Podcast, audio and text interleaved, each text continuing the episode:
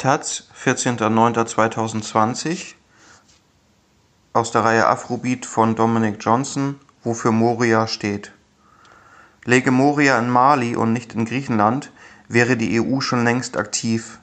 In Afrika gibt sich die EU hilfsbereiter gegenüber Flüchtlingen als in Europa. Wo sind die Flugzeuge? Wo sind die Armeen von Helfern, die mit Gütern des überlebensnotwendigen Bedarfs zu den Notleidenden eilen? Wo sind die UN-Profis mit ihren Zeltstädten und Regierungssystemen? Entschuldigung, Registrierungssystemen. Wo sind die Evakuierungsflüge? In der Nacht zum Mittwoch brannte auf der griechischen Insel Lesbos das Flüchtlingslager Moria nieder. Fünf Tage später sitzen fast alle seine Bewohner immer noch auf der Straße. Für ihr Obdach müssen sie selbst sorgen. Wasser und Brot sind Glückssache. Die lokale Bevölkerung sieht sie als gefährliche Virenträger, die Polizei hält sie mit Tränengas in Schach. Das ist jenseits von Worten, berichtete im WDR-Fernsehen am Samstagabend eine erfahrene Reporterin. Du gehst hier rein, hinter der Polizeikontrolle, du hörst keine Stimmen, und dann liegen die da alle, nicht Hunderte, Tausende. Am Sonntag war nicht einmal mehr das möglich. Die Polizei hatte die Flüchtlinge abgeriegelt von den Medien und von Hilfsorganisationen. Die Leute kollabierten vor Durst auf einer Insel mit Tagestemperaturen von über 30 Grad, auf der es seit Mai nicht geregnet hat. Das ist nicht Europa, behauptete die, die Reporterin. Doch, das ist Europa. Genau das. Menschen verdursten auf der Straße, während europäische Politiker in europäischen Hauptstädten über eine europäische Lösung faseln. 150 hier, 400 da, unbegleitete Minderjährige rausholen, vielleicht noch andere, aber nur vom griechischen Festland und nur, wenn mehrere Länder mitmachen. Als Menschen kommen die Flüchtlinge bei diesen Diskussionen nicht vor. Ein totes Wildschwein in Brandenburg bringt die Behörden schneller zum Handeln. 12.600 Flüchtlinge lebten zuletzt in Moria. Europa gibt sich von diesen 12.600 Menschen überfordert, als seien es 12,6 Millionen. 12.600, das war die Obergrenze der UN-Blauhelm-Mission in Mali, als sie 2013 entstand. Mali hatte für sie Platz. Mali rollte ihnen den roten Teppich aus, wie zuvor den französischen Soldaten. Bundeswehrsoldaten, die in Mali im EU-Auftrag Ausbildung betreiben, wohnen in Luxushotels und erhalten zugleich Gefahrenzulagen. In Mali gibt sich die EU großzügig mit 350 Millionen Euro humanitärer Hilfe in den vergangenen acht Jahren.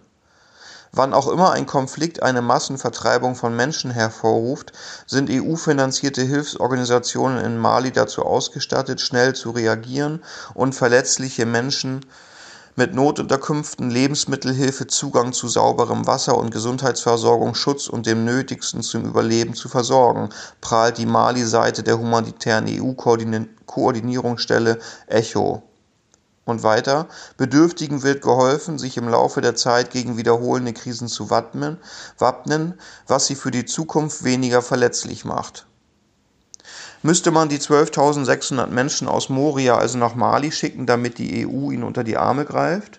Die Zahlen sprechen für sich. In Mali beantragten im Jahr 2018 nach Angaben des UN-Flüchtlingshilfswerk UNHCR 9.918 Menschen Asyl, die meisten aus den Nachbarländern Niger und Burkina Faso, aber auch 330 aus Syrien. 22 aus Bangladesch und 5 aus der Türkei. Die Aufnahmequote laut UNHCR 100 Prozent.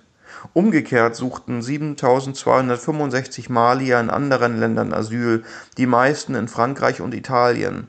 Die Aufnahmequoten Frankreich 18,5 Prozent, Deutschland 3,3 Prozent, Italien 2,9 Prozent. Eine Aufnahme von 0 Prozent verzeichneten Spanien sowie Griechenland, Luxemburg, die Niederlande, Österreich und Portugal auch manche afrikanische Länder wie Nigeria und Südafrika.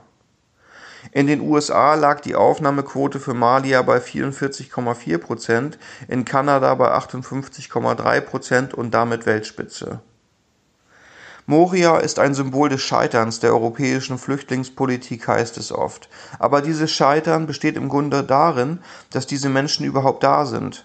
Europa betreibt schließlich seit Jahren eine konsequente Flüchtlingsabwehr mit Nachbarländern wie der Türkei als Türsteher, die, die man dafür bezahlt, dass niemand mehr herkommt und mit aktiver Pushback-Politik auf hoher See.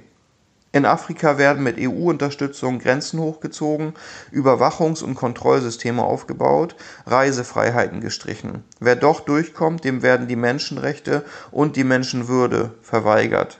Es ist alles mehr oder weniger rechtswidrig, aber wen in Europa schert schon das Recht, wenn nur Nicht-Europäer unter seinem Bruch leiden?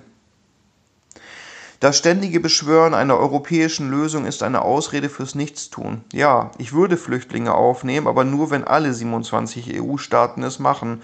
Man stelle sich vor, die europäischen Länder würden ihre Corona-Politik dergestalt betreiben.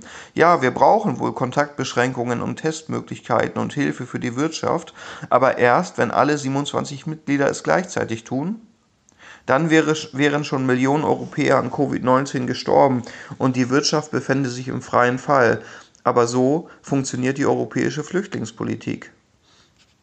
Moria steht daher auch für das Scheitern des europäischen Anspruchs auf moralische Führung in der Welt. Wo europäische Werte in der Praxis Werte nur für Europäer sind, stehen sie im Widerspruch zu den universellen Werten. Dass in Afrika und in Asien und im Nahen Osten Europa als moralische Instanz nicht mehr glaubwürdig ist und nicht mehr angehört wird, hat auch damit zu tun. Afrikaner und Asiaten arbeiten nach Kräften daran, dass sie irgendwann Europa und die Europäer nicht mehr brauchen, weder als Konkurrenten noch als Partner nicht durch das Zulassen von Migration, sondern durch seinen Hochmut gegenüber den restlichen 90 Prozent der Welt schafft Europa sich ab